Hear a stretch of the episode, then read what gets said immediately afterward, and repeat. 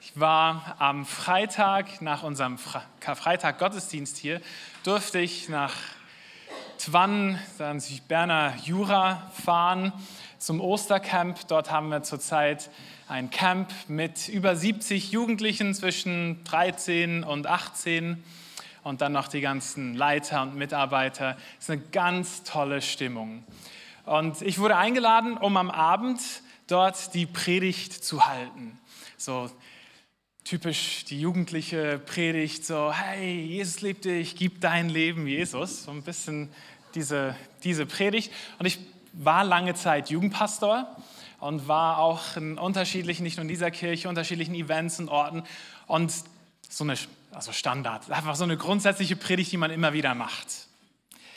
Und in der Vorbereitung aber hat, hat Gott mich überführt und gesagt, Andi, wenn du da hingehst und zu diesen Jugendlichen sprichst, dann darfst du das nicht so machen, wie du das bisher gemacht hast. Du darfst nicht voll auf Attacke und rein und so. Was macht man ja? Jugendliche sind doch so und das macht man und das kommt gut an. Und es hat mich, hat mich bewegt, weil ich das Empfinden hatte, Gott spricht zu mir und sagt mir, nein, diese Generation steht woanders. Die sind in der Zeit, in der wir leben, mit all den Möglichkeiten, die auch gut sein können, und all den Informationen und all den Dingen, die da sind, sind die super herausgefordert und überfordert. Und da kannst du jetzt nicht einen auf Attacke machen sondern man muss verstehen, in welcher Herausforderung sie sind und sie dort abholen. Denn es ist eine Generation, die bekannt ist dafür, dass sie super gestresst ist, dass sie nicht belastbar ist, dass, dass, dass sie Egoisten sind, narzisstisch sind. So, das, dafür ist, ist sie bekannt, aber Gott will etwas anderes in sie hineinlegen. Und was mir aufgefallen ist, ist, dass das eben nicht nur für diese Generation gilt, die wachsen jetzt einfach damit auf und sind herausgefordert, weil sie damit aufwachsen. Aber auch wir, die wir hier sitzen, wir sind ja auch alle mit dieser Gesellschaft und der Entwicklung der Technologie und den Möglichkeiten, die wir haben, sind wir alle herausgefordert und, wenn wir ehrlich sind, auch überfordert. Überall passen so viele Möglichkeiten auf uns ein. Ich weiß nicht, ob ihr die Werbung gesehen habt von Galaxus. Jetzt wieder die neue Werbeplakate. Wenn ich hier in die Gemeinde runterfahre, dann habe ich gerade drei Stück. Was war's? Irgendwie über 800 verschiedene Dart. So, äh, Pfeile, nur Dartpfeile.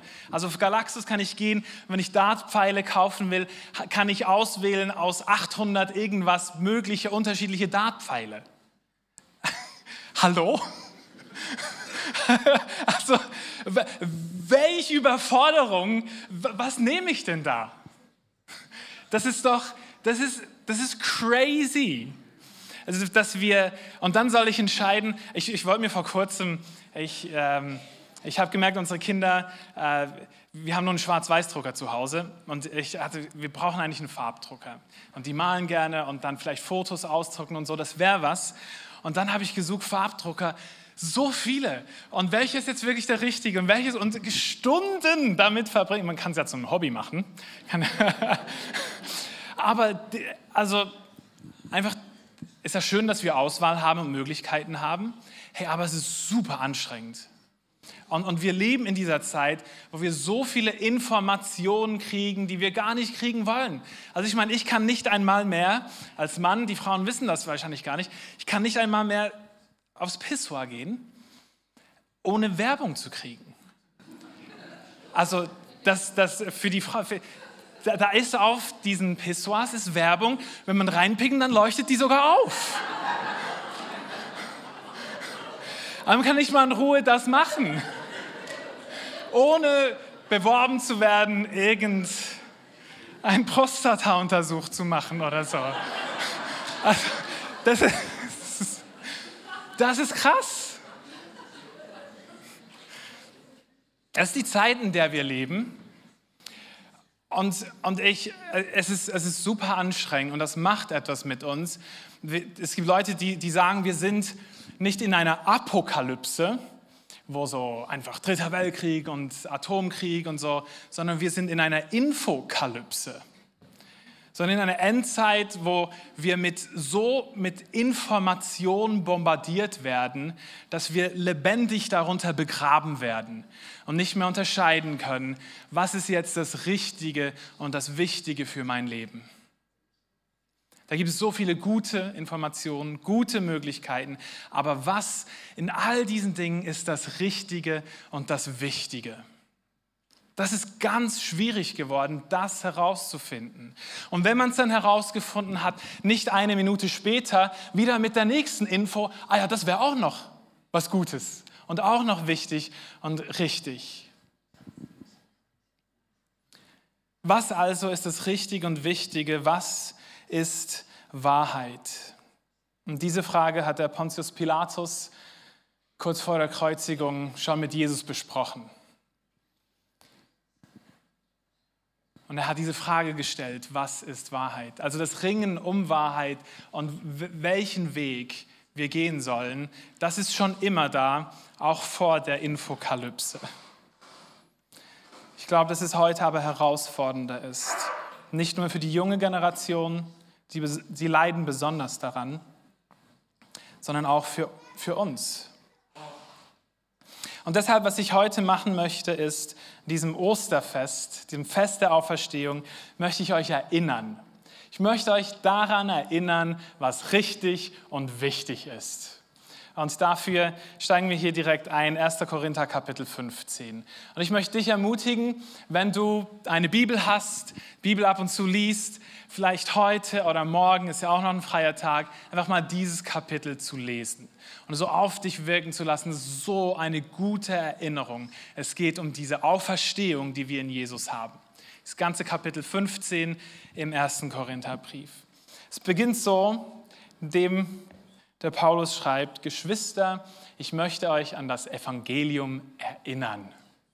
Also, was ist wirklich wichtig? Worauf kommt es an?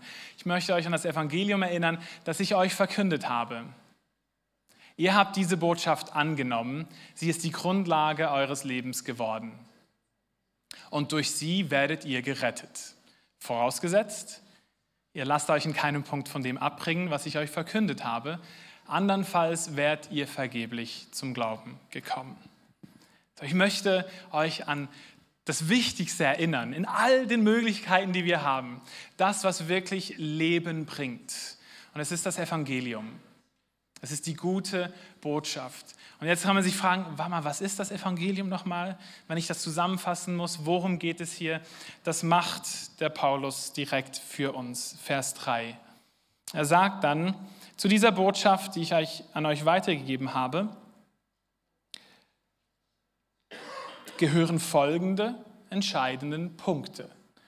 Was sind die entscheidenden Punkte von diesem Evangelium?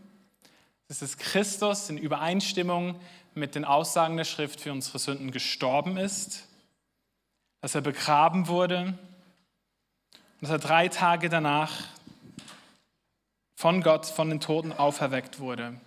Auch das in Übereinstimmung mit der Schrift. So, jetzt ganz einfach zusammengefasst. Das Richtige und Wichtige ist, Jesus ist für deine Sünden gestorben. Er wurde begraben und Gott hat ihn von Toten auferweckt. Und der vierte Punkt, in Übereinstimmung mit all dem, was in der Schrift schon vorher gesagt wurde. Was ich heute machen möchte, ist, ich möchte mit euch anschauen, was diese lebendige Hoffnung ist, die wir haben im Evangelium. Ich möchte euch daran erinnern. So wie der Petrus das sagt im 1. Petrusbrief, Kapitel 1. Er sagt, wir sind neu geboren, weil Jesus Christus von den Toten auferstanden ist. Und jetzt erfüllt uns eine lebendige Hoffnung.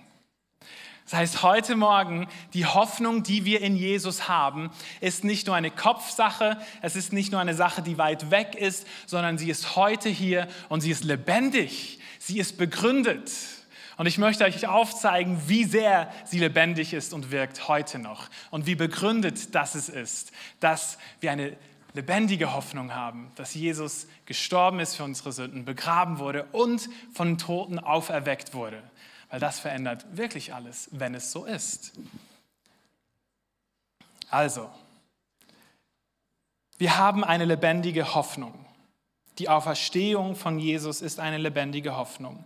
Drei Dinge möchte ich mit euch anschauen. Wir haben eine lebendige Hoffnung, weil Gott es schon lange im Voraus prophezeit hat. Dann haben wir eine lebendige Hoffnung, weil es die ersten Christen bezeugten.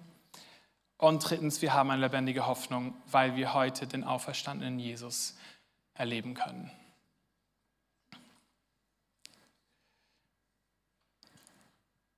Gott hat nie ein Geheimnis daraus gemacht, was sein Plan ist und was er tut. Gott schreibt Geschichte mit uns. Ich weiß, der Gedanke in der Gesellschaft, der da ist, dass, dass wir völlig unabhängig sind und einfach irgendwo auf einem Kugel im, im Universum schweben und alles keinen Sinn hat. Aber die Sache ist, Gott hat sich den Menschen offenbart und zeigt ihnen ganz klar, was sein Wille ist und was er tut. Und das, er sagt die Dinge weit, weit im Voraus. Und dann erfüllt er sie. Das heißt, Gott lässt uns hier nicht im Dunkeln. Von dem Moment, wo wir geschaffen wurden, als Menschen in seiner Gegenwart, um ihn abzubilden und uns von ihm dann weggewandt haben, von dem Moment an ist Gottes Plan, sein Ziel ist es, dass wir Menschen und die Schöpfung wieder mit ihm versöhnt werden. Und diese Geschichte schreibt er über Generationen hinweg, über Jahrhunderte und Jahrtausende. Wir können zuerst die dritte Seite der Bibel gehen, 1. Mose 3,15. Nachdem die Menschen sich gerade abgewandt haben, dort sagt Gott schon, was sein Plan ist. Er sagt dort schon, er spricht zu der Schlange, die die Menschen da ähm, verführt hab, hat. Er sagt, ich will Feindschaft setzen zwischen dir, der Schlange, und der Frau, zwischen deinem Samen und ihrem Samen. Und der Same der Frau wird den Kopf vom Samen der Schlange zertreten. Und er wird ihm in die Ferse stechen. Also auf der dritten Seite der Bibel haben wir schon diesen Plan. War mal, ich werde die Menschen wieder mit mir versöhnen. Und er prophezeit hier vier, 5.000 Jahre im Voraus, was am Kreuz geschieht. Nämlich, dass Jesus als Same der Frau, der Schlange, dem Tod den Kopf zertritt und dabei in die Ferse gestochen wird. Und zwar wortwörtlich. Seine Ferse wurde mit einem Nagel durchstochen. Also Jahrtausende im Voraus sagt Gott schon und gibt Gott den Plan, was er tun will.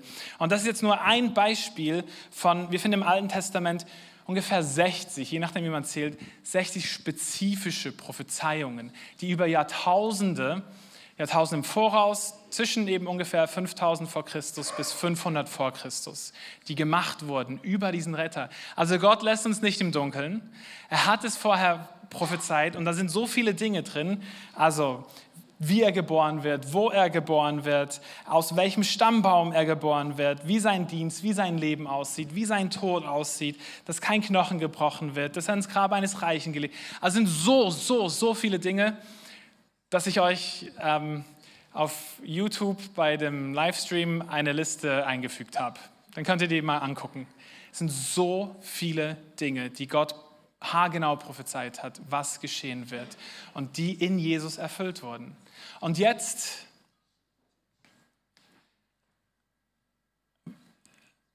es gibt keine andere plausible Begründung, als dass Gott tatsächlich derjenige ist, der die Geschichte schreibt. Ich, also, falls du da bist und du Zweifel hast irgendwo am Glauben und an Gott, hey, was soll man noch sonst machen, als Jahrhunderte und Jahrtausende im Voraus genau sagen, was kommen wird und es dann so erfüllen? Das war für die, ähm, für die Juden, war das ganz schwierig, als die ersten Judenchristen dann kamen und ihnen gezeigt haben, die gingen von Synagoge zu Synagoge, haben gezeigt, hey, guck, das hier, das ist so, das ist so. Äh, die, die wurden dann richtig wütend, kennt vielleicht die Geschichte von Stephanus in, in der Apostelgeschichte. Wenn man hinschaut, man kann es nicht verleugnen. Das Problem ist, wenn man es nicht glauben will, dann wird es schwierig. Und dann haben die Juden haben ihre Ohren zugehalten und dann sagt der Stephanus noch ganz frech, aber ah, warte mal, das hat Gott auch prophezeit, dass ihr das machen werdet. Und dann haben sie ihn gesteinigt. Das heißt, also Gott ist so klar in dem, was er tut und so real. Wir haben eine lebendige Hoffnung, weil Gott lebendig ist und uns teilhaben lässt an dem, wie er Geschichte schreibt. Vor 100 Jahren in der äh, so universitären, liberalen, historisch-kritischen Theologie, da hat man dann immer gesagt, ja, diese Prophezeiungen wurden im Nachhinein eingefügt. Weil das ist so genau, das kann ja niemand wissen, das muss im Nachhinein eingefügt worden sein. So perfekt spezifisch, wie das ist. Und das konnten sie damals sagen, vor 100 Jahren, weil die älteste Abschrift vom Alten Testament war aus dem 10. Jahrhundert nach Christus. Also hätte man das tatsächlich machen können. Das Problem ist nur, dass in den 50er Jahren in Israel in den Qumran-Höhlen dann Schriften gefunden wurden, schwarz auf weiß, Altes Testament, aus dem zweiten, dritten Jahrhundert vor Christus. Und es steht Buchstabe für Buchstabe dasselbe da. Also eben, wir haben eine lebendige Hoffnung. Es ist auch intellektuell logisch sehr nachvollziehbar, was wir hier glauben und feiern an diesem Morgen. Das Zweite, weshalb wir eine lebendige Hoffnung haben, ist, weil es die ersten Christen bezeugt haben. Und da können wir eintauchen in diese Geschichte hinein, wie Karfreitag für diese Jünger und Nachfolger von Jesus war. Die hatten nämlich alle eine Hoffnung. Die Männer und Frauen, die mit Jesus unterwegs waren, zwei, drei Jahre lang, und geglaubt haben, er ist dieser versprochene Retter, dieser Messias. Sie hatten die Erwartung und die Hoffnung, dass Jesus jetzt in Jerusalem zum König gekürt wird und die Römer aus dem Land wirft und ein irdisches Reich aufbaut. Und obwohl er es ihnen anders gesagt hat, also er hat gesagt, wir gehen jetzt nach Jerusalem und dort werde ich getötet werden und so, irgendwie konnten sie sich darauf auch nicht einlassen. Und in der Nacht, als Jesus verraten wurde, verhört wurde, verurteilt wurde, da sind alle von ihm geflohen. Alle hatten Angst. Und der Petrus hat ihn dreimal verleugnet. Wie wird so eine ängstliche, verstörte Truppe, wie wird das plötzlich zu einer geschlossenen Gruppe von Menschen, die sich in aller Öffentlichkeit hinstellen und Jesus als den Auferstandenen bezeugen und dabei erleben, wie sie aus der Gesellschaft ausgeschlossen werden, wie sie verfolgt werden, wie sie gefangen genommen werden, wie sie gefoltert werden und wie sie umgebracht werden. Also was muss geschehen, dass man das macht? Von diesem ängstlichen, verunsicherten hin, dass man das ganze Leben radikal hingibt für eine Sache. Und auch hier ist die einzige logische Erklärung ist die, dass sie diesem auferstandenen Jesus begegnet sind. Das, was sie eigentlich nicht erwartet hätten, war jetzt da und sie konnten es nicht glauben. Sie waren super kritisch. Sie waren so kritisch. Jesus, ich muss dich anfassen. Ich kann das nicht glauben. Es ist und das sind dann die Menschen, die in der Kraft des Heiligen Geistes die erste Kirche dann gegründet haben. Der Paulus beschreibt das in diesem Kapitel, Korintherbrief, wie folgt. 1. Korinther 15 Abvers 30. Sagt, oh, warum setzen wir Apostel uns in unserem Dienst ständig Gefahren aus? Es vergeht kein Tag, an dem ich nicht vom Tod bedroht bin. Und das ist keine Übertreibung. Vers 32. Hier in Ephesus hatte ich es mit Gegnern des Evangeliums, hatte ich mit Gegnern des Evangeliums einen Kampf auf Leben und Tod. Weshalb hätte ich mich darauf einlassen sollen, wenn ich nicht überzeugt wäre, dass es eine Auferstehung der Toten gibt? Also seht ihr das? Er sagt, Freunde, hallo, unser ganzes Leben setzen wir ständig aufs Spiel. Warum würden wir das tun, wenn wir nicht glauben, dass es eine Auferstehung gibt? Und dann sagt er, ja, wenn die Toten nicht auferstehen, können wir es gleich mit denen halten, die sagen, komm, wir essen und trinken, denn morgen sind wir tot. Er sagt, es wäre viel einfacher, einfach das Leben zu leben und zu chillen, essen und trinken und genießen, anstatt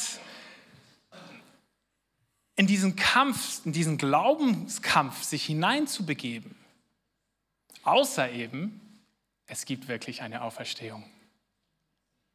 Weil wenn es die gibt, dann haben wir nicht nur das Leben hier, sondern haben wir eine ganze Ewigkeit.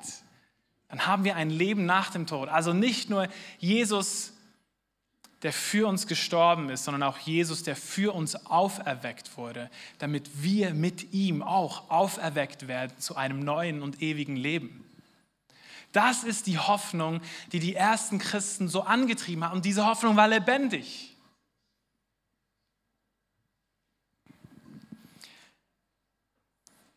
Der dritte Punkt, weshalb die Auferstehung eine lebendige Hoffnung ist, ist, weil wir heute den auferstandenen Jesus erleben können. Es ist also nicht nur damals geschehen und damals passiert, sondern es ist auch heute möglich, diesem auferstandenen Jesus zu begegnen. Hebräer 11, Vers 6, da heißt es, wer zu Gott kommen will, muss glauben, dass es ihn gibt und dass er die belohnt, die ihn aufrichtig suchen. Wenn du heute da bist und du noch nicht ganz klar bist, was für ein Glauben du hast, wo du mit Jesus stehst, können dir diese ersten zwei Punkte helfen. Mal mit dem Kopf dahin zu kommen und merken, oh, das ist ja, also, was gibt es überhaupt für Alternativen dazu? Was es dann aber braucht, um in diese Begegnung mit dem lebendigen Jesus heute zu kommen, ist Glaube braucht ein Vertrauen, dass wenn ich ihn suche, er sich finden lässt und er mir auch begegnet. Und das ist dann der Schritt, wo es von unserem Kopf, vom Intellekt in unser Herz hineingeht.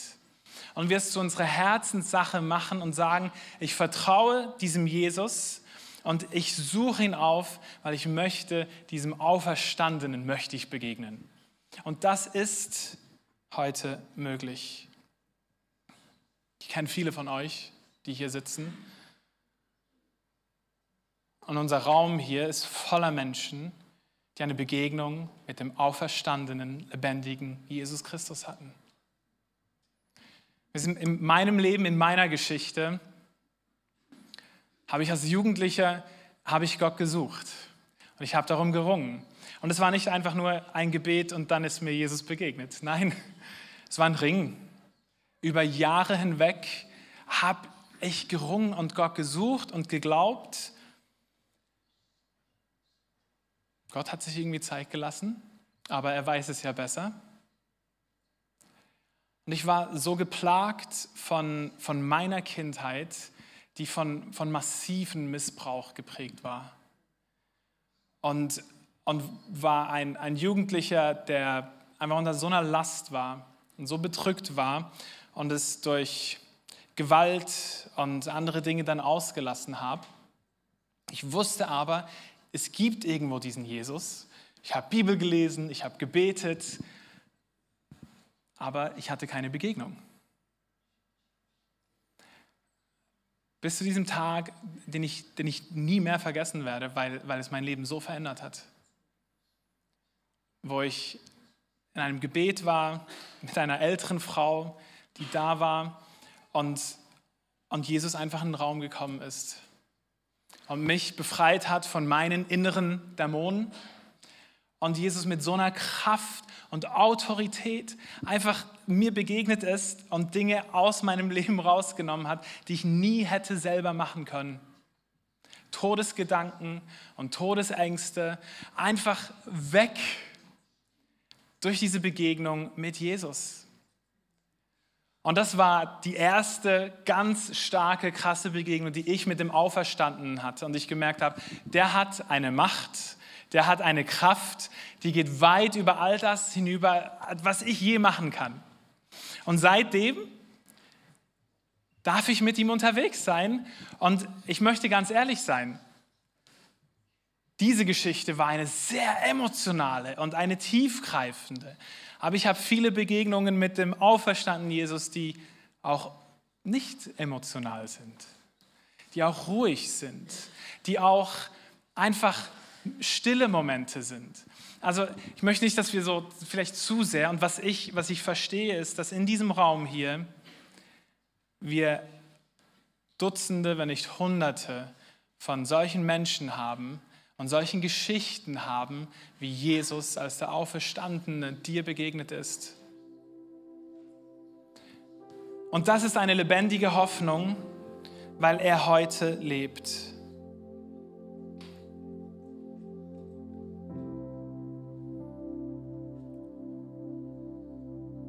Ich möchte eine Einladung aussprechen an diejenigen, die da sind und noch keine solche Begegnung mit Jesus hatten. Kann dir garantieren, Jesus will dir begegnen. Wirklich, er will. Und Gott lässt sich finden, wenn wir ihn aufrichtig suchen. Ich weiß nicht, ob das heute ist, bin ich ehrlich. Aber du kannst heute eine Entscheidung treffen. Du kannst sagen, ja, okay, ich lasse mich darauf ein. Jesus, ich, ich, ich suche dich. Versteh mich nicht falsch. Nach dieser Begegnung mit Jesus hatte ich auch weiterhin Probleme. Und die habe ich immer noch. Und Schwierigkeiten. Hat ja auch der Paulus vorhin gesagt. Als Christen, als Menschen, die Jesus nachfolgen, sind wir nicht besser als andere. Aber wir sind definitiv besser dran. Weil in dieser Kraft der Auferstehung Friede hineinkommt in unser Leben. Ein Frieden, der die Umstände übersteigt weil in dieser Begegnung Freude hineinkommt, weil es Vergebung bringt, weil es die Bitterkeit wegnimmt, weil Jesus unser Trost ist, weil er unsere Scham wegnimmt. Also einfach so viel Heilung geschieht in der Begegnung mit dem auferstandenen Jesus Christus. Ich möchte die Frage stellen, wo brauchst du heute diese Kraft der Auferstehung? Wir lesen nämlich, dass, dass Jesus uns seinen Geist gegeben hat und er in uns wohnt und dass dieser Geist in der Kraft der Auferstehung wirkt. Und ich möchte, dass wir, dass wir es eben nicht sein lassen bei dieser Geschichte, die wir einmal damals erlebt haben und diese Begegnung hatten, und dass wir immer wieder die Begegnung suchen mit Jesus. Jeden Tag neu, jeden Tag frisch. Jeder Tag ist Ostern. Wir können an jedem Tag feiern, Jesus ist auferstanden. Wo brauchst du heute diese Kraft?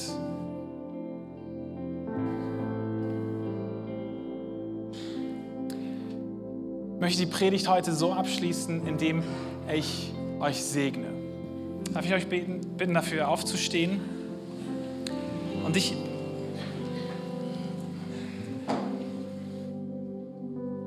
Und ich lade dich dazu ein, in eine Haltung zu kommen, in dieses Segensgebet, wo du eben genau das zum Ausdruck bringst. Jesus, wo brauche ich deine Auferstehungskraft heute?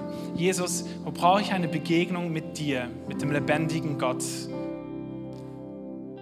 Und dass du das vor Augen führst und ich segne euch heute an diesem Ostermorgen 2023. Ich segne euch mit Ausdauer. Ausdauer im Harren auf Jesus. Ausdauer auch in den Momenten, wo Jesus dich durch ein finsteres Tal hindurchführt dass du dort weißt und spürst, der Lebendige ist nahe. Er ist bei dir und mit dir und er führt dich. Ich segne dich heute Morgen mit Weitblick und Perspektive, dass dieses Leben hier nur für eine kurze Zeit ist. Dass du innerlich abgreifen kannst und äußerlich mit den Entscheidungen im Umgang mit deiner Zeit, deiner Energie, mit deinen Finanzen, dass du nicht für diese Welt lebst, sondern für die Ewigkeit mit Jesus. Ich segne dich, damit du sagen kannst, mit Paulus, Tod, wo ist dein Stachel? Tod, wo ist dein Sieg? In Jesus hast du ewiges Leben. Und ich segne euch heute Morgen mit Mut, hinzustehen und aufzustehen, auch in Anbetracht Anbetracht von Anfeindungen, von Ankämpfungen, dass ihr mutig sein dürft, wie der Petrus, der mutig gemacht wurde durch den Heiligen Geist, aufzustehen an diesem Pfingstsonntag und in aller Öffentlichkeit Jesus als den Auferstandenen zu verkündigen.